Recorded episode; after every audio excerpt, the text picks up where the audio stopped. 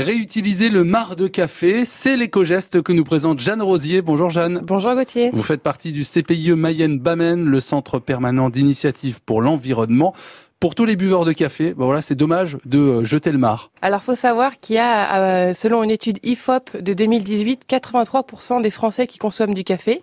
Euh, ça fait une, une, part importante de la population qui se retrouve chaque matin avec donc du marc du café, qui est le résidu de la percolation. Qu'est-ce qu'on peut en faire? C'est la question. Il faut savoir que euh, le marc de café a des vertus euh, dégraissantes, euh, nettoyantes. C'est un produit qui est légèrement abrasif. On peut le déposer par exemple dans l'évier et après quand on va faire couler de l'eau, le marc de café va donc aller nettoyer la tuyauterie en fait tout simplement. On peut aussi s'en servir pour désodoriser le frigo par exemple. Si on met du marc de café dans une petite assiette dans le frigo, ça va permettre d'éviter les odeurs fortes. De même, on peut s'en servir pour récurer des poêles quand il y a quelque chose qui a accroché au fond. Euh, on peut utiliser le marc de café pour son côté abrasif pour, euh, pour faire la vaisselle. On peut aussi se laver les mains avec?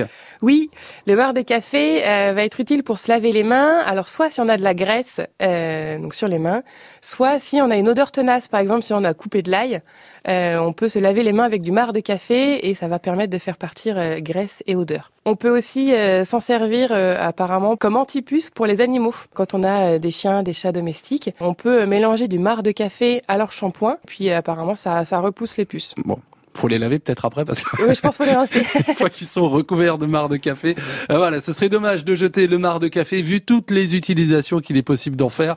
Euh, vous pouvez retrouver cet éco-geste sur francebleu.fr.